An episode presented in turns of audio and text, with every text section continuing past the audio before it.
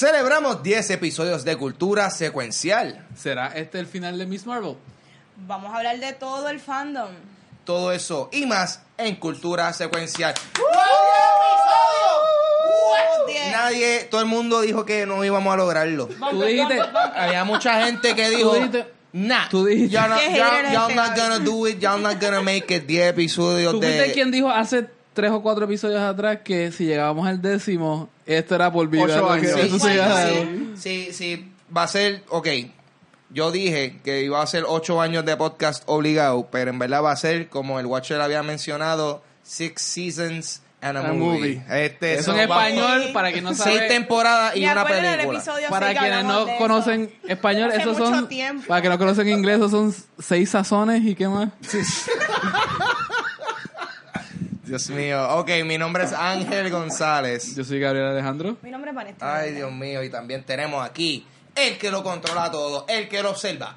The Watcher. Yes, vamos allá. María, da- wow. Entonces, vamos, ese bien Está criollo. bien, vamos a hablar claro, vamos a hablar claro. Pensábamos que íbamos a llegar a 10 episodios. Esto es una fantasía que estamos viviendo en este momento. Esto es una realidad, como diría eh, eh, eh, Queen, eh, Freddie Mercury, Bohemian Rhapsody. Como diría Bohemian Rhapsody, como mucha gente dice ahora. Ah, o sea, wow, Corio, lo hicimos, 10 episodios. Brutal, Yes. brutal. Gracias a todos los seguidores, que por ellos que nos ven que estamos aquí. A los dos, así es. Panda y a Sly Juan. Saludos a Sí, ustedes. es panda. Besis, todos sabemos que sí es panda, la CF es Kung Fu. Gozando.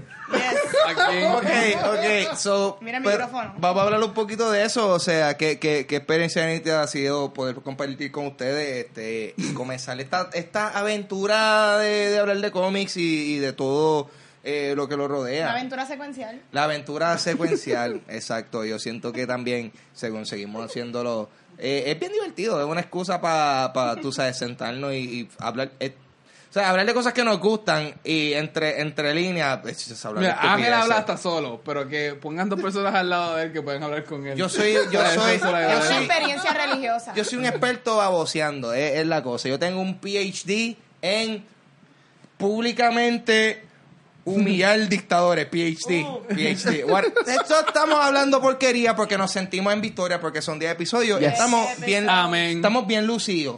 Esa es la que hay. Ok. ¿Qué vamos a hacer ahora? O sea, son 10 episodios, como que, que no, que no, que De no, aquí que nos no, toca. para Hollywood ya. De aquí para Hollywood, ¿verdad? Ya, este, ¿qué Ya lo Vane tiene su contrato de modelaje. Ajá, Este, yep. Entonces, para los Six Sazones y la película, um, ¿qué actor o actriz los va a interpretar ustedes cuando hagamos esto? Yo. Ajá. A mí, yo sé que Michael Keaton va a ser de mí. Yo creo que él tiene el bagaje eh, actoral necesario para realmente, tú sabes, hacer este, ese... Es que yo soy una persona bien sutil, con mucho detalle. El mucho-. Tú me llenas ese cuajo. Vivito, Michael Keaton, yo creo que... Yo soy un... Yo, yo, you know what, I ain't even mad. Yo soy totalmente un Beetlejuice, Eso, eso. Yo soy un Beetlejuice full en estilo y sobre todo en verme medio muerto constantemente. Yo siempre me veo como que estoy... Bueno, el olor ya está llegando a él. You know, ese es la aromita Beetlejuice, pero super cool. Gabriel, ¿quién te va a interpretar? Ah, yo diría que este es Queen Latifah. Nice. Nice, me Ahí- gusta. ahí, sí, sí. sí. Es un- va, va- va a ser una movida controversial. Mucha gente, mucha gente va a estar bien molesta que como que, espérate, pero si el personaje Eh, No, no, no. Yo creo que en Hollywood ya estamos en ese tiempo que podemos Sí. hacer gender bending y race bending y Queen Latifah puede hacer. Cae bien, cae bien. Nice. Excelente. Nice. ¿Vieron Sí, New vale. Girl? Zoe Chanel. Soy Soy el Chanel. Ahí está. Ok. Importante, ahí está. Muy bien. Y The Watcher, va- yo, quien va a ser, eh, obviamente, eh, Josh Brolin. Tú sabes. Porque él hace Bueno, todo. él hace todo. Él hace todo. Ah, Yo pensaba ahora Pita así como el Vanisher. ah, con el Vanisher. Ah, Ah, un segundito. sí, un momentito. Y ya. Y la montaste. Y ya, rápido. Muy bien, muy bien, mano. Ha hecho, no, pero yo estoy súper contento eh, y agradecido de, de- de- de estar aquí, tú sabes, compartir con ustedes, la gente que nos está viendo, de Watcher que ha hecho que todo esto sea posible. Y, y, Gracias, mi gente, y realmente, mano, yo, da- o sea, esperemos que honestamente vacilamos con eso de que vamos a hacerle seis, seis sazones y una película. Eh, pero esperamos Seis que sea verdad. y un asopao. Seis sazones y Un asopao. eh, y espe- esperemos que sea verdad porque en verdad eh, hay mucho de hablar y, y, y bueno, y en el, el, el tema de hoy es de, de- de- del Fandom. fandom, que, que Sí. el fandom yo creo que abarca eh, muchas cosas, o sea, hay diferentes tipos de fandom, yo creo que es bastante fácil decir, quizás que tanto nosotros como las personas que nos están viendo y escuchando, todos pertenecemos a algún tipo de fandom. Sí. o sea, Correcto. eh, so que vamos a hablar un poquito de eso, este, como que a qué fandom ustedes pertenecen o sienten que se identifican eh, con, con, con, con ese tipo de Pues el fandom que yo pertenezco no es muy legal todavía. pero. Eh, sí, es riñón, On- underground. riñón de mercado negro, tú Sí, sabes. básicamente me di de nuevo, pero. Este, pues obviamente ah, yo comencé en todo esto a una temprana edad. Básicamente fue por los cómics que me llevaron aquí. He leído cómics desde pequeño, básicamente. Ok. Mi- mi- de mis recuerdos más eh, tempranos ha sido mi mamá que me compró un cómic de Superman, la boda de Superman. Ese fue tu primer cómic. Sí, que yo que recuerde, porque no, realmente ahí fue la primera vez que yo vi. Y recuerdo que para ese tiempo yo no sabía inglés.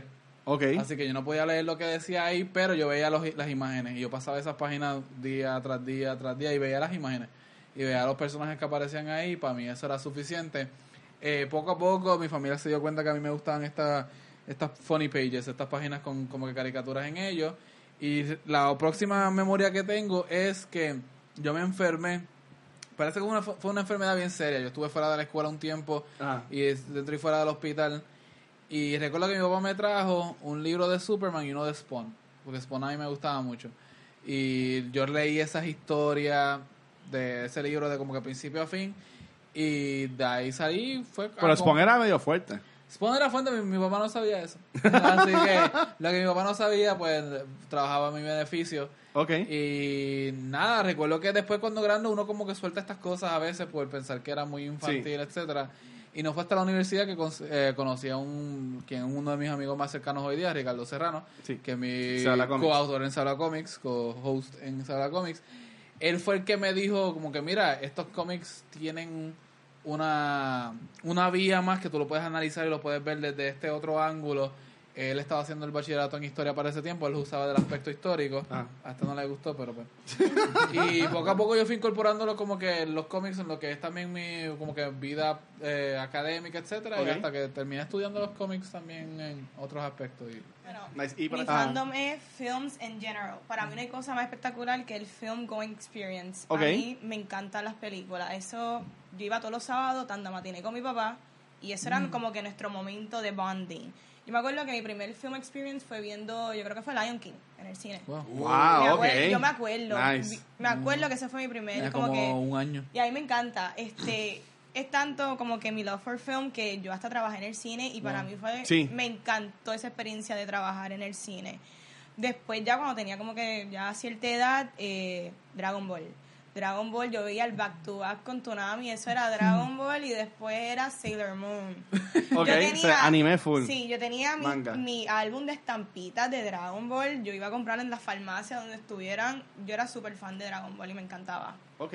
Eso es como que mi fandom mayormente. Nice. ¿Y tú, Gaby? Hacho, yo, yo, yo principalmente, lo mío son los juegos, mano, toda mi vida, desde chamaquito ha sido los Ok. juegos. O sea, su- eh, a mí mi primera consola fue un Super Nintendo. ¿Super con su- Nintendo? Con, con Super Mario World y eso fue... O sea, e- en ese sentido sí que yo le doy gracias a, a mi papá porque no, no sé por... Bueno, sé por qué, porque like, parte de él también, a él, a él le gustaban los juegos. O sea, mi país es de, de las personas que si, si tú le das... O sea, si tú lo llevas a un arcade de Galaga, él te va a llegar a los, al nivel 120, era así. O sea, gamer full. Relax, o sea, en ese sentido, o sea, él, él- él- él- yo me acuerdo que cuando estaba el PlayStation, por ejemplo, él, él pasaba los juegos de Tomb Raider. O sea, Wow. él compraba Wow, los juegos de Tomb Raider que no son no son los juegos más fáciles para la persona Sí, casual sí, pasar, nada, y mi sí. país los pasaba. O sea, que en ese sentido yo sé que eh, super cool, mi país le encantaba eso y por, por él gustarle eso, eh, tuve acceso a eso en casa. Yo tuve super, tengo gratos recuerdos de no tan solo compartir, por ejemplo, con mi padre, mi hermano, mi familia, los vecinos. Yo siento que los videojuegos para mí ha sido siempre como que un punto común hasta con las personas que, que, que fuera de eso tú no tienes nada en común con ellos, ¿tú me entiendes? Hasta con, con el vecino random que puede ser, yo que mi- yo soy eh, a través de mi vida ha sido como que un rockerito, eh, Sí, con mano. el vecino que quizás es un tipo que es más este un caco, Urbano, urbano. un, más un, un caco, no, esa es la verdad, porque estamos, ah, por lo menos estamos aquí en Puerto Rico y esa es la realidad. Y, y eso siempre para mí fue como que eh, yo, yo, wow, ah, con esta persona que yo nunca he hablado en mi vida, puedo hablar de Need for Speed Underground, por ejemplo. Puedo hablar de Grand Theft Auto. eh, o, o todo el mundo tiene un recuerdo grato de haber en algún momento jugado con un Nintendo 64. Haya sido tuyo o de alguien. Eh, so, y yo soy de los que para mí, cada vez que, por ejemplo, como eh, hace, hace una semana atrás fue el E3, pues Sí. para mí eso es todos los años como que, uh, esta es la semana, vamos a ver todas esas noticias, qué es lo nuevo. Eh, so, Y otros estos cambios que han pasado en el- lo que es los videojuegos, Claro. ¿entiendes que te ha, sido mejor para ti que te has podido empezar desde un Super Nintendo a llegar ahora a un PS4 Pro o a un Xbox One Yo S? siempre he podido, apre- eh, yo siento que el, yo, el- esto ha sido parte de mi vida a través, ¿sabes? Pues, de toda mi vida. Eh, he podido apreciarlo tanto de un punto de vista como, como método de entretenimiento, Ajá. pero también como una plataforma creativa, artística, Sí, que ahora también más- tiene, por más estigma que tengan los videojuegos, hay grandes beneficios que, Sí. que, que tienen, tú sabes, tanto desde el punto de vista social en, en los juegos multiplayer, que puedes conectar con otras personas. Eh, se ha visto y se ha comprobado que esto, Sí. en efecto, a las personas que quizás no, no, son- no tienen las mejores habilidades sociales, esto puede ser una forma de ellos sí conectar con gente. Eh, Yo, yo me llevo bien socialmente con personas este y animales y todo, pero en cuanto a eso de, de gaming, este co-op con otras personas, a mí me encanta. Ah, yo tengo lo que juego mucho es Destiny y tengo el tengo un clan y estamos todos los días jugando en chévere y los raids y todo. Eh, un tripeo. Déjame decirte que, por ejemplo, yo ahora que salió eh, Fortnite para Ah. Switch, eh, mano, yo estado los otros días, tan sencillo como tú sentarte, jugar, ponerte a hablar, porque estamos jugando, a veces estamos hablando del juego, como que mira, sí, pendiente, ve para acá, pero a veces estamos como que, Manny, Night, ¿cómo te fue el día? Sí, hablando. Sí, es la única, es la única forma que te. Es Tú puedes A- a hablar con los panas, sí. Mano, a veces como que el momento perfecto, porque es como que ambos estamos relax, ambos estamos haciendo algo chilling y... eh, Pero mira, así, me la te interrumpa, pero yo tengo panas míos, mejores amigos que viven en Atlanta, que Sí, que viven están en fuera. Miami, Sí. eh, eh, y con gracias a esto, a lo que es el mantienen gaming, conectados. es que, Conectan. es que nos podemos tener en comunicación. Sí, so que esta, eso es, básicamente pues, por eso digo que yo creo que más que nada mi fandom siempre ha sido principalmente los videojuegos porque siempre estoy pendiente a qué viene por ahí, siempre me emociono cuando Nintendo hace algún invento random. Un cartón siempre- nuevo o algo. Siempre algún cartón nuevo, exacto. eh, pero también estoy bien orgulloso de cómo el medio ha evolucionado. Yo siento que hoy más que más que Sí. jamás esto es no es un juego y ya. Es una industria. Esto o sea, es una industria. sí. que inclusive algunos de, al- al- de sus juegos rompen eh, récords eh, de entretenimiento de todo, o sea, de entretenimiento en general. Sí. Hay juegos, o sea, Grand Theft Auto 5 Cinco. ahora mismo es uno de los, o sea, ni Titanic ni Avatar, nada de eso ha hecho. Es más, yo creo que ni las películas Marvel han hecho tanto dinero como, por ejemplo, ese juego. Obviamente, por múltiples razones. Eh, pero, na- no sé. Y, y también juegos cinemáticos. Yo, yo, yo siento que ahora no es tan solo jugarlo. Ahora tú te sientes y tú, wow, tú, nos están contando historias que el cine no va a poder hacer. Sí, como estos juegos que hablamos hace par de episodios, los de ¿Cuál fue ese Telltale Games. juego? Sí. ¿Cuál Ajá. fue tu primer juego que te impresionó a ti? Acho, yo creo, eh, mi, para mí, y, y porque también creo que es mi juego favorito, si, si, si pongo a verlo como algo, como un catalítico, Mega Man, Mega Man X, X. para mí Super es Nintendo. Super Wow. Nintendo. Sí, sí. Mega Man X para mí fue, eh, lo que pasa es que el juego, como, como un juego, el juego está brutal, súper divertidísimo, Sí, sí. provee un buen reto, pero para mí ese juego a mí me dejó una impresión y, eh, y, y sé que tengo, no sé, hay, hay muchas cosas que ese juego marcó en mí que finalmente me di cuenta, wow, hay muchas cosas que a mí me gustan por esto. Por ejemplo, Sí. el estilo, la estética, la dificultad del juego, el reto, la música. La música. Yo, esta música, pues, esto está bien rockeado y, y, y de mano, no sé, como que tú de momento, yo, yo- de, de mayor, yo me he dado cuenta de en verdad lo mucho que a mí los juegos me han Influencia. influenciado, pero de una cosa brutal. Y hablando de música, en la, eso sí es otra cosa. La mu- en, en los videojuegos la música siempre ha sido algo que algunas personas piensan que son blips y bloops y No, ya. Loco, No, no, King- Kingdom juega- Hearts, Halo, Kingdom Hearts, un Snake Eater, Metal Gear. Snake Eater, la ese theme song. Snake Eater, que el theme song de Metal Gear Solid 3 es básicamente el, sing- el theme song de una película de James Bond. Sí. Se van a ese nivel. Sí. O sea, a lo que voy es que sí, los videojuegos están cool, están chéveres. Este, a eso de. Ángel de, de la familia, yo quiero añadir que yo entré a los videojuegos también por, por mi papá. Mi papá compró un Nintendo de los primeros. Él, Yeah. jugaba, un juego de Top Gun que había ahí. Yo no lo sabía jugar, Ah, pero súper él lo jugaba. Él lo pero él, pasó. lo jugaba. Él aterrizaba el bendito avión. ¿Él que yo- aterrizaba? que yo no podía hacer eso. él es un, du- No, él es un ah, duro. Este, pero recuerdo que después, cuando Nintendo 64, mi papá jugaba a Mario Kart. Y mi papá no es una, mi papá es una persona bien religiosa, bien conservadora. Mi papá no se mete en estas cosas. Pero él jugaba a Mario Kart. ¿Y sabes cuál personaje usaba para partirte la cara? ¿A cuál? ¿Cuál? Donkey Toad. Kong. Ah, Donkey Donkey Kong. El personaje más lento que había en el universo. Por ese tipo sabía, mi papá sabía cómo partirte y ganarte la carrera con Donkey Kong. Pero ve a él haciendo los, Nice. los glitches, los shortcuts. Y, y obviamente él- Yoshi, sí. y yo, yo jugaba con él y él como que él no había forma de ganarle a él con esto y es una persona que no necesariamente juega pero es como Ángel dijo como que eso traía a uno juntos Sí. pero el juego que a mí me hizo darme cuenta que no estamos en algo que solamente blips and blurps como tú dijiste fue el primer Bioshock Uh, no, ese nice. juego Bioshock. cuando yo recuerdo decirte. cuando la primera escena de Bioshock, yo, yo recuerdo que yo me desconecté de gaming como que para PlayStation 2 eh, en la mayoría. Después cuando llegó el Next Gen de PlayStation 3, Xbox eh, 360, creo que era para ese tiempo, Yeah. no era el Xbox primero.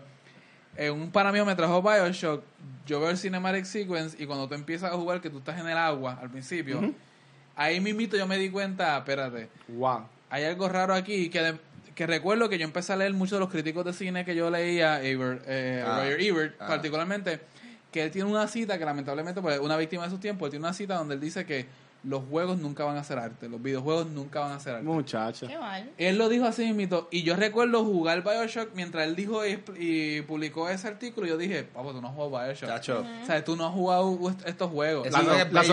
Ajá. Ese y después es de. Bioshock, eso ha evolucionado. Después de Bioshock, yo pude jugar lo que es Half-Life 2. Y Mm. Half-Life 2 Esos es arte. También es otro, otro canto de arte. Y después sin ver los Fallouts que salieron después, Ya. 3, etcétera Y honestamente, sí, como que el juego, el videojuego, yo creo que la gente no ha querido decir que es arte todavía abiertamente como si fuese el, el cine. La gente no quiere Lo admitir es. todavía que los cómics son arte. Los cómics nunca han entrado al canon académico ni de respeto de, de arte. Pero los videojuegos yo creo que tienen más oportunidad de entrar por el mero hecho de la narrativa, de cómo están Sí. como que representando una narrativa. Y honestamente, lo que Ángel dice tiene toda la razón. Es como que esta, estos son, para mí, yo, yo tuve un tiempo de nuevo desconectado de los videojuegos por ciertas responsabilidades. Me compré un PlayStation 4 recientemente. Y los, los juegos que tengo, Metal Gear 5, Fallout 4, para mí son como si tú eras fan de Harry Potter, publicaron un nuevo libro y no lo pudiste leer al momento y tienes que leerlo después. Es como que ese capítulo que tú tienes que hacer. Sí. Y tienes que hacerlo porque si no, o sea, no es lo mismo ver los videos en YouTube o que te o re- leer un resumen. Tienes que hacerlo. O sea, tienes que jugar esa experiencia. Y los juegos para mí también este, son otra forma de arte que... Sí. Pues mira, yo, yo entré al fandom más, este, yo sí he leído cómics de chiquito, eh, también me gustan mucho los videojuegos, pero yo me identifico más con lo que son las series de televisión. Nice. Eh, a mí lo que fue. House, eh, que daban en Fox, ¿sabes? yo amo esa serie. Lo que fue CSI, también este NCIS, que ya lleva como Good Times. 16 temporadas. ¿Sabes? Que a, a mí, yo, lo que es Netflix, Hulu, lo que es Amazon Prime, yo amo mi DVR, ¿sabes? Todo lo que es serie de televisión a mí me encanta. Tú eres un binge watcher. Exactamente. Oh, ¿sabes? The Watcher, the binge watcher. Binge. Yes. Buena, Vanesti. Gracias. Así que, ¿sabes? Eso me encanta. Y así también, um, con estos superhéroes, ahora en CW, que están todo lo que es el Arrowverse, um, en Amazon, que ahora este, tengo lo que es. que hay en Amazon? No llores. Mira, y así este Netflix. Yo, Uh, yo lo Man in quito. the High Castle. ¿cómo Mind the? High Castle, sí. Pues nada, o sea, y, y en Netflix que tiene la serie de Marvel, tiene lo que es el eh, Defenders Universe con toda la Sí. cosa. ¿Sabes? Que en verdad que todo se, se junta. Sí, Hasta sí, los mismos videojuegos, ¿sabes? Esto lo que es, gracias a Dios, todo lo que es cómics, el fandom de ellos ha influenciado básicamente todo. De lo que es este, los mismos libros, lo que es películas, lo que es serie de televisión, lo, lo que es videojuegos. Y en verdad que esto es algo que va a seguir creciendo con el tiempo. Y está cool eh, todo esto de los fandoms y, y pertenecer a uno. Pero hay veces que los fandoms se ponen problemáticos, lamentablemente. So que en el día de hoy, hablando del Dark Side, eh, porque tiene que ver con Star Wars. Wow, buena transición. Estoy, estoy fríamente calculada, cultura secuencial donde las transiciones son ¡mua! exquisitas. Eh, so, hubo una noticia que rompió recientemente eh, en donde pues habían eh, hay muchas personas que tienen razones por la cual quejarse de The Last Jedi entendiblemente. A mí pues, yo estoy chilling con la película. Hay personas que no están tan chilling pero yo creo que no importa tú, tú, tú, tú sabes lo que tú pienses sobre la película. Hubieron unas acciones que no están cool. No, mano. punto. Watcher ¿qué pasó? dame los detalles. Pues mira, Míralo. desafortunadamente la gente es bien apasionada y hay muchas veces que estas son cosas buenas, hay veces que pues no son tan buenas. Y desafortunadamente um, Kelly Marie Tran, que ella um, interpretó a Rose en Last Jedi, ella fue con quien Finn fue a este mundo del casino, esa, esa historia que se hizo. muchacha asiática. Ah, sí. Eh, de exacto. Vietnam. Sí, desafortunadamente el fandom de Star Wars la single out a ella Sí, sí, para enfocar todo lo que es la negativo y fue algo por um, Instagram, Twitter, todas sus redes sociales y un ataque constante y tú ves a esta actriz que esta fue su primera película, ¿sabes? The Last Jedi fue su primera película, ella se estaba gozando, tú que ella siempre estaba súper perky, feliz con todo, más sin embargo, con esto que llegó, pues mira, ella llegó al punto que tuvo que salirse a redes sociales. Y lo más fuerte es que esto no es la primera vez que una actriz o un actor con el hate de la gente lo impulsan a poder a salirse de las redes sociales, porque las redes sociales sí es bueno porque te ayuda a conectar con tu público, a conectar con tus amistades, con tu familia, pero también vemos que tiene Lo este negativo, lado que es negativo. Lo negativo se pasa por Sí. ahí también. Tú estás Eh, vulnerable. Sí. Pero, este, de nuevo, estamos hablando del fandom en general, de Sí. aspectos tanto buenos como negativos. Eh, en años recientes hemos visto como el fandom ha, to- ha adquirido este nuevo rol.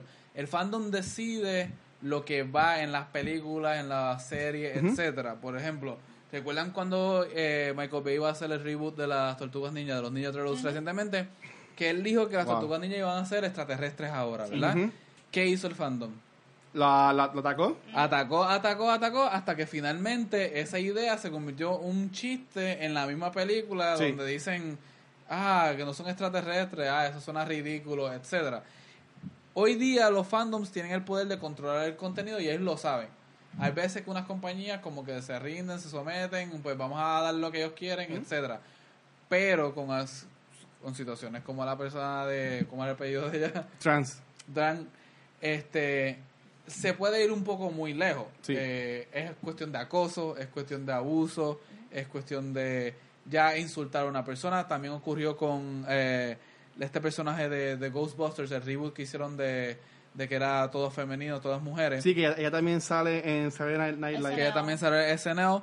Eh, mira, entendemos que puede que no te haya gustado la película, puede que la idea de la película de hacer un reboot de todas mujeres era innecesario, pero más allá de la película, desquitarse con la persona, como que no... Leslie Jones se llama ella. No, Leslie, Leslie Jones, Jones. Sí. no tiene sentido. De, ah, de hecho, aquí se metieron, en el caso de Leslie Jones, se metieron hasta figuras políticas como Milo Yiannopoulos, que son de la derecha extrema de Estados Unidos, y la llamaron mono porque ella es afroamericana. Y hay una línea bien finita. ¿Cuál de ustedes creen que sería esa, esa línea de, de que no se puede cruzar o hasta dónde debería llegar el fandom? Mira, yo encuentro que nadie tiene que estar impuesto a tener que recibir todo este hate. Ella vino a esta película súper pompeada. Ella siempre en todas las entrevistas ha dicho que ella es una super fangirl. Y que uno como individuo tenga que pasar por tantas críticas innecesarias. Porque como tú dijiste, una cosa es que no te guste la película, pero ¿qué culpa tiene esta actriz de que a ti no te haya gustado a ella cómo le interpretó este rol o porque ella sea Asian? ¿Qué importa? Yo entiendo que hay personas que critican esto de diversity for diversity's sake, ¿me entiendes? Como que pues vamos a coger estos personajes diversos y vamos a meterla aquí en la película, no importa. Pero eso no es culpa de ella y que ella tenga que borrar sus redes sociales por tanto hate que yo encuentro que es innecesario y que ella no tiene culpa de nada de lo que está pasando. Y, ella como Horrible. actriz, ella no define qué es lo que hace su personaje. Ella simplemente le dan un Sí, le dan un Es su libreto y ella y hace lo hace y sí. ya. Es su primer rol, Ángel, mano. ¿cuál de, tú crees que debería ser el límite de, los Yo- de los Es fandoms? que yo pienso que en el caso de como, como, como lo que estamos hablando ahora mismo, porque mira, tú dijiste lo de Michael Bay y los, y los Ninja Turtles, el, ahí el fandom estaba hablando y siendo vocal porque, porque estaban bregando con el source material, ¿tú me entiendes? Sí. Estaban Sí. cambiando el contexto del, del, del material. Sí. Aquí más bien es que las personas simplemente eh, están atacando a, a- a- no están atacando ni al personaje, están atacando A la persona. a la A persona. O sea, ya, ya, es un ataque mucho más personal. Esa- eso es, no es lo mismo tú estar agitado por por lo que lo que la gente le hizo al personaje de Luke Ryan Skywalker o lo que sea Exacto. con tú estar agitado con Mark Hamill directamente por darte un ejemplo es totalmente injusto y no razonable eh, considerando que todas estas personas asumen estas personas asumen que, que la gente tiene más control de lo que en verdad lo tienen estos actores tienen de, de cero a casi nada de control sobre sus personajes. Ya estos son directores, productores. Hay un, un chorro de gente que ya tenían esto decidido hace mucho tiempo. So que si a ti no te gusta el personaje de ella, no, no le tires a ella, tírale a, a, pues, a, Lu- a a la y- y compañía. tú sabes, eh, lo que yo pienso que en verdad afecta a todo esto es que desafortunadamente hoy en día, y es mi punto de vista, la gente no puede comparar o compartir opiniones. Por ejemplo, lo que yo he visto mucho es que si yo pienso que el cielo es azul y tú me dices que el cielo es rojo, yo no puedo pues aceptar tu opinión de que el cielo es rojo. No, yo te tengo que convencer a ti de que es azul. Sí. O sea, yo tengo que convencer, yo como fandom de Star Wars, tengo que convencer a todo el mundo que la película fue mala por culpa de Kelly. O sea, Eso- y eso- ahí viene el ataque. Están como la religión. Es que es, Y se gasta en Doctor Who. Cuando Sí. se anunció la, la Doctor nueva que va a ser mujer, hubo gente que le encantó la Pero- idea, pero ese- pero hubo gente que la odió. Pero ese otro ya, de nuevo, lo mismo que dice Sí. que dijo Ángel, cuando atacan a la persona, vamos a suponer, cuando anunciaron a la nueva Doctor que va a ser mujer, sí. pues mucha gente ya dice, ah, esto ya es para llenar un espacio de, mino- de minoría, de representación, Ok. lo que le llaman el social justice warrior en Ajá. inglés. Lo están escogiendo por mujer, por ser mujer, porque se están quejando mucho. Sí. Y atrayéndolo a un tema también que puede que Ángel también abunde en esto, que es lo que pasó en E3 cuando mostraron el trailer de The Last of Us. Sí, man. Ellie, o la personaje principal o coprincipal, tú no dirías, de, de los videojuegos, se mostró dándose un beso con otra mujer. Entonces tuve esto Reddit saliendo inmediatamente de ya están imponiéndonos como que mensajes de social justice warrior, progresivo, etcétera y hubo y hubo como que una cuestión de, de, de backlash por esto. Ángel, ¿cómo tú ves ese de, del Bien videojuego? estúpido, sumamente estúpido. La gente hasta estaba. eh, Es que la gente está fuera de control. O sea, la gente. Yo siento. Es que no están enfocados. No, no saben en verdad ni, ni, ni, ni, de qué quejarse a esta altura. Porque Es que esta, ahora mismo. esta persona son- no son fans, porque si tú jugaste ese DLC de Left Behind Tú sabes. de Last of, Last of Us, ahí ella con Riley, creo que se llamaba la muchacha, tú entiendes que ya te empiezan a enseñar un poco cuál es la preferencia de, Ellie. ¿Sabes? Pero Ángel, mala mía. Es que, eh, mira, las personas se estaban quejando eh, antes del E3. Enseñaron un trailer del, del próximo Battlefield que viene ahora. Ah, Que salen una soldado femenina. Y se formó Qué controversia. un- una controversia porque había gente. Ah, eso no es. That's not historically accurate. Que haya una mujer en guerra. Sin embargo, mira el trailer y mira todas las cosas que suceden que no creo que hayan pasado en esa era y sean Exacto. historically accurate. Exacto. O sea, eh, la gente está. Yo, mano, está bien changuita y a esta altura yo creo que se es están quejando Sí. por quejarse, porque no les gusta ver cosas di- diferentes. O porque, pues, o que la gente es bruta, en verdad. Tú sabes, vamos a ver crédito, hay mucha gente bruta en el mundo Está también. bruta porque es como, ahorita- no sé quién lo mencionó, que la gente, hay 20.000 cosas que no son accurate, pero deciden coger una. Exacto. Y esa única de como De que la single y out. Why? Este, yo creo que es que el fandom, y en muchos sentidos, cuando tú te conviertes fan de algo, tú con el cine, tú con los videojuegos, se convierten bien protectoras de eso. Esto Sí. es lo que a mí me gusta, porque a la gente le gusta gustarle algo que a los demás no. Por eso es que mucha gente te dice, es que a mí me gustaba tal actor antes de que fuese famoso. A mí me gustaba tal banda antes de que fuese famosa. Y se convierten en estos guardianes de Sí, lo que es ese fandom. No es hipsters, es, más, es más como los trendsetters o quieren ser trendsetters. Y Sí, pasa esto- mucho eh, los con los videojuegos. influencers. Mira, yo, aludiendo a lo de el- el- los videojuegos de nuevo, Ah. yo recuerdo cuando salió el PlayStation 1, salió el PlayStation 2, que yo llevaba el PlayStation para mi escuela para jugar con los amigos y no era cool tener un PlayStation. A la gente no, o sea, tú llevabas tu PlayStation a la escuela, a una fiestecita un día que no había clase, y tenías como cuatro o cinco amigos con tu- contigo. Y la gente le pasaba por el lado y, le- y te decía, wow, eso se ve medio como que raro, vamos a jugar básquet, vamos a jugar béisbol. Yo prefiero jugar aquí con mi cuerpo físico que estar ahí sentado. Y tú, a mí me gusta estar jugando videojuegos. ¿Qué pasa? Pasaron 10 años y ¿qué pasa? Todo el mundo está metido en la consola ahora. Ahora es Ah, cool. ahora hasta un trabajo la- tú ahora está videojuegos. cool me- estar metido en la consola. Lo mismo con los cómics. Sí. Y hay que tener cuidado con los fandoms de los cómics porque como fan de cómics, mucha gente te dice, ay, me gustan los cómics. ¿Qué tú lees de cómics? No, yo me gustan las películas de los Avengers. Ok. Ahí estás mal. Eso no es que te gustan los cómics, eso es que te gustan las películas. Las películas. Entonces tú eres fan de las películas, pero no eres fan necesariamente de los cómics. Pero entonces se empiezan a cruzar todo esto y se convierten en estos gente sobreprotectora que cuando le cambian los muñequitos, pues entonces tienen que salir para afuera, tienen que zumbar. Y ahí es, no es, yo no diría changuito porque todo el mundo tiene como que su derecho de como que no gustarle algo. Claro. Pero el querer como que molestarse sobre algo y cambiar algo sobre eso, ya es un poquito muy lejos. O Más todavía cuando estás atacando a una persona con sentimientos. Exacto. Sí. Una, una persona que no tiene tiene cero culpa Exacto. por la cual no te gusta lo que estás haciendo, no, no te Sí. gusta X cosa.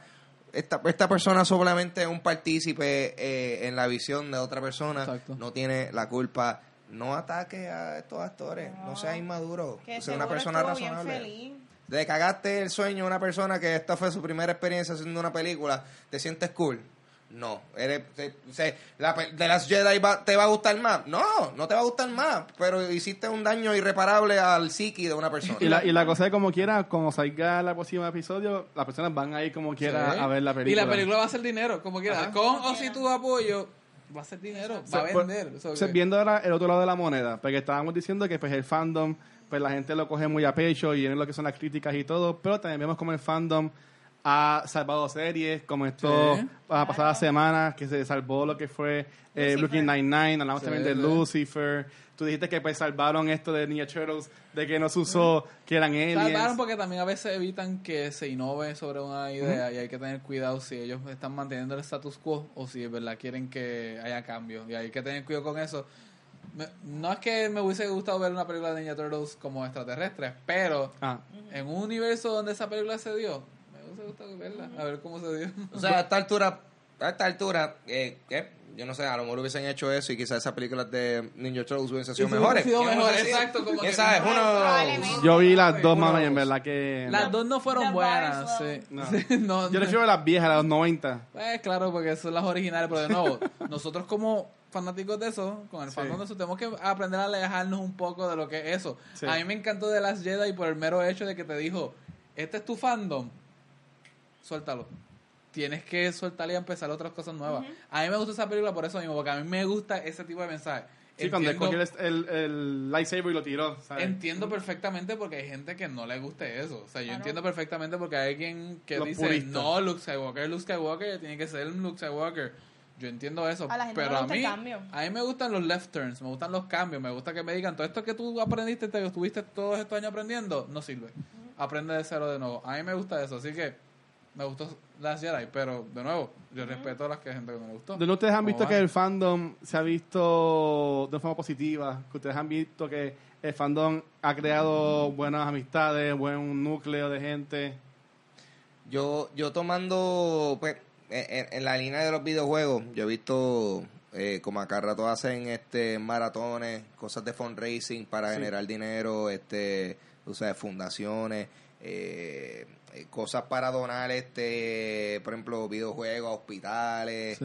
eh, y, y simplemente gente que hace, como si, eh, lo que digo, maratones, hacen live stream para, para que gente que está viendo donen eh, para diferentes entidades benéficas de o sea, niños, eh, cancer research, de, de todo.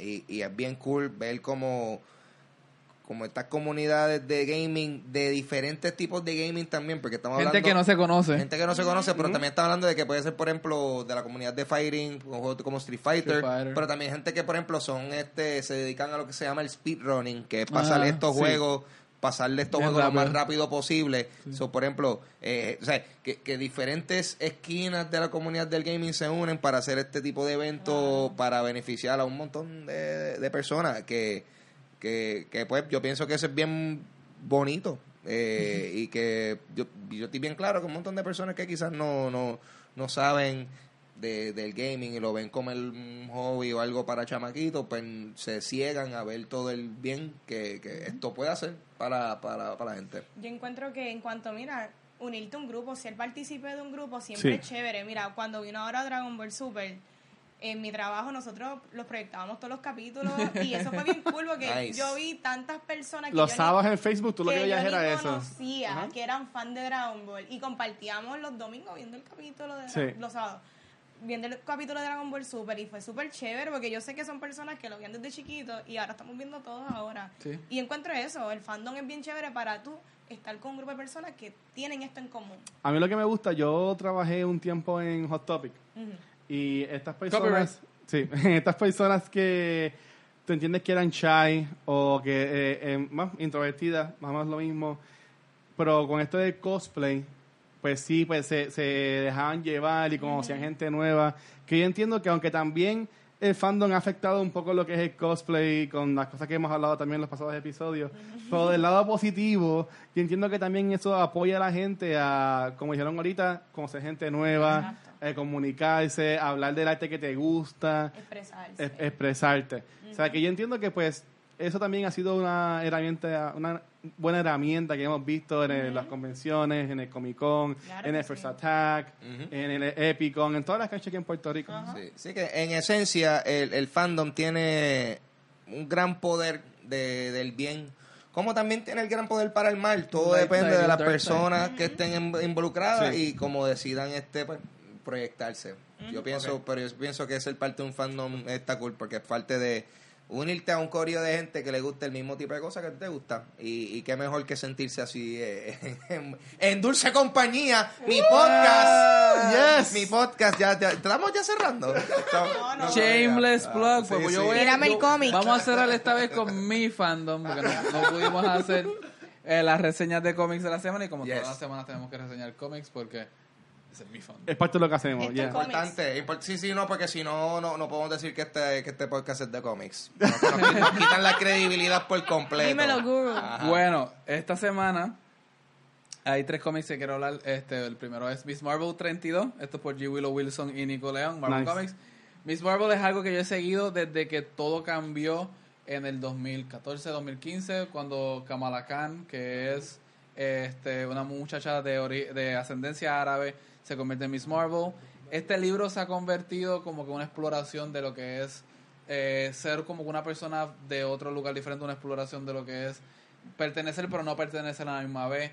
Eh, estamos viendo que ahora mismo este G. Willow Wilson parece que está cerrando su corrida en lo que es eh, Miss Marvel y uno tiene que preguntarse si existe una Miss Marvel sin G. Willow Wilson porque la autora también es eh, árabe, este musulmán conversa. Sí. Así que eh, estamos viendo que ciertos personajes están regresando. Miss Marvel está reconciliándose con una relación con un amiguito que él tenía, Bruno, que era el muchacho que le, le gustaba.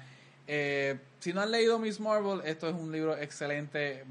Va, desde lo como que lo bien romántico, Archie comic, hasta lo bien superhéroe, pero es un libro que ha sido bien constantemente bueno y se ha mantenido, aunque Marvel ha tenido su alta y baja en todos estos años, eh, eh, Miss Marvel se ha mantenido de una buena calidad. Y que no lo confundan con. Captain Marvel.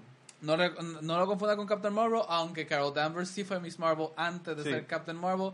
Así que la que van a conocer en esta película fue Miss Marvel un tiempo antes de ser Captain Marvel. Pero ahora es Can, este, la, la que es la Miss Marvel. Este, Kamala Khan Kamala es Khan. de estos personajes que, aunque son nuevos, ha sido tan popular que hasta tú ves ya cosplay en, la, en las convenciones. Es un, un personaje que pues, ha, ha tenido muy buena acogida y pues lo seguirá teniendo hasta que exista. Mi segundo cómic de esta semana, East of West, 38 por Jonathan Hickman y Nick Dragota. Esto por Image Comics. East of West es básicamente una épica a los Game of Thrones, pero de un futuro eh, western. Es un futuro donde el mundo se ha como que acabado, Estados Unidos se ha dividido en diferentes reinados y hay una profecía del fin del mundo. En este fin del mundo hay unas profecías de que el jinete, el caballo, el mensaje de la profecía van a venir. Todo tiene una forma personificada. Es bien confuso el libro. Eh, tiene demasiadas lo quiero historias. leer. Tiene muchas historias corriendo a la misma vez Sí. pero te lo explican, te los condensan en algunos volúmenes y después Eh, ahora mismo estamos en la guerra de lo que es el apocalipsis. Finalmente se está iniciando lo que es el fin de la, del mundo. Eh, ciertos reinos, ciertos gobiernos se están cayendo. Por ahí está el hijo de lo que es el caballo de la muerte. Se lo raptaron a él. Wow. Él está buscando a su hijo. Quién sabe lo que pase cuando lo encuentren. Pero están los otros tres caballos jinetes del apocalipsis por ahí andando. Así que es un libro, es un steampunk western slash epic. eh, A mí me gusta Image porque ellos como que se tiran por ese lado. Image es la cazadora de cómics para buscar. Es lo más. O sea, si quieres buscar salir de los superhéroes, algo original, Sí. eh, Image Comics. Y finalmente, The Punisher 227 por Matthew Rosenberg y Stefano Landini. Nice. The Punisher hace unos cómics atrás se robó el traje de War Machine. Él está partiendo caras con esto. Eh, le man- Shield está detrás de él porque él en un tiempo fue aliado de Hydra. Ahora los está, lo están buscando, pero él supo cómo convertir esa energía anti él en contra de Hydra. Así que lo Sí. está, él está ahora solicitando ayuda a los superhéroes para cazar a Hydra. Y de nuevo, un cómic de Punisher es como ver Shoot 'em Up. ¿Ustedes han visto la película Eh, de Shoot 'em Up? Sí. Yeah, yes, yes. Nadie habla de esa película. Yo he visto a mí me encanta yo esa vi- película. Yo he visto Shoot 'em Up de Clive Owen y Sí. Paul Giamatti. Yo he visto Shoot 'em Up más de treinta y pico de veces. Certified. Cuando Clive Owen salía en películas toda la semana. Y es, es un cómic de Punisher es como ver Shoot 'em Up. Es, Claro. tú pasas Buena, la página buena. y hay tiroteos y como que... Me siento ignorante porque no sé. Mira, yo nada- ahí está, ahí está. Se perdió el control. Yo, yo te voy a decir, mira, Vane, yo te voy a vender la película Mira, nada más, nada diciéndote ¿Qué? que, que la primera, la- el, el primer kill de la película es el tipo matando a alguien con una zanahoria. No. Con una zanahoria. Sí. Y eso es lo primero que pasa en la película. Ajá. Esa película está genial. Es, Esta es- película eso es- esa es- película es un muñequito. No. a, it's a cartoon. Es buenísima. Pero está bien. La voy a ver. es una película que, de nuevo, mucha gente no, Es- no- es recuerda. Pero es que es tan buena. Bueno, no es buena. Es 'em mala, up, pero ok, es buena. yo Sí. o sea, por ejemplo, Es Shoot 'em- 'em up Ajá. es buenísima, por ejemplo, si, si, si tú, si te gusta el tipo de, de, de, de acción y sentido humor que tenía películas como Crank. Shoot 'em up Oh, nice. en ese viaje, pero con Clive Owen, este actorazo haciendo, matando gente con zanahoria. Eh, so, vamos a darle muchas gracias a ustedes por estar aquí. es shoot 'em up. Queda... Shoot 'em shoot 'em. Vamos, eso queda totalmente recomendado para que la vean. Eh, esa es la recomendación de esta semana. Vean Shoot 'em up Sí, shoot 'em up. y, y sigan escuchando cultura secuencial si es, por alguna razón Y cultura primer- profética también. Por y cultura profética Sí, también. lo puedes ver también. como que una vez al mes en el Anfi probablemente tocando Nice. Eh, cultura secuencial 10 episodios. Si este por alguna razón tu primero tenemos 10 más. Escúchatelo a 9 y esperamos Yeah, estar por lo menos 10 más. Vamos a ver si llegamos al- a, a los 20 So, mi, Seguro. nombre, mi nombre es Ángel González. Me consiguen en Instagram y Twitter como Papo Pistola. Y si no lo han escuchado tengo un podcast que se llama Dulce Compañía, disponible en cualquier aplicación de podcast y mi canal de YouTube, Ángel González TV. Yo soy Gabriel Alejandro, participo en otros podcasts como Entre Paneles y Sabra Comics. Los buscan así mismo en Facebook. Y eso sería todo. Mi nombre es Vanesti y me buscan en Instagram. Vanesti. Es La buscan, la buscan. No, tranquila. La, la buscan a ver Sí. si la consiguen. Sí. Y a Cultura Secuencial, si estás escuchando el podcast, también nos puedes conseguir en el formato de YouTube, en nuestro canal en YouTube Cultura Secuencial. Puedes suscribirte al canal, darle like al capítulo y comentar para que seas parte de la conversación. Si no estás viendo en el formato de video, también nos puedes escuchar en el podcast. Estamos en Steve Chair Podcast y también en iTunes Podcast um, como Cultura Secuencial. Y a redes sociales nos pueden conseguir en Facebook e Instagram como Cultura Secuencial. Oh, y eso ha sido todo por esta semana. Gracias por estar aquí. Nos vemos. Te amo, gracias. Bye.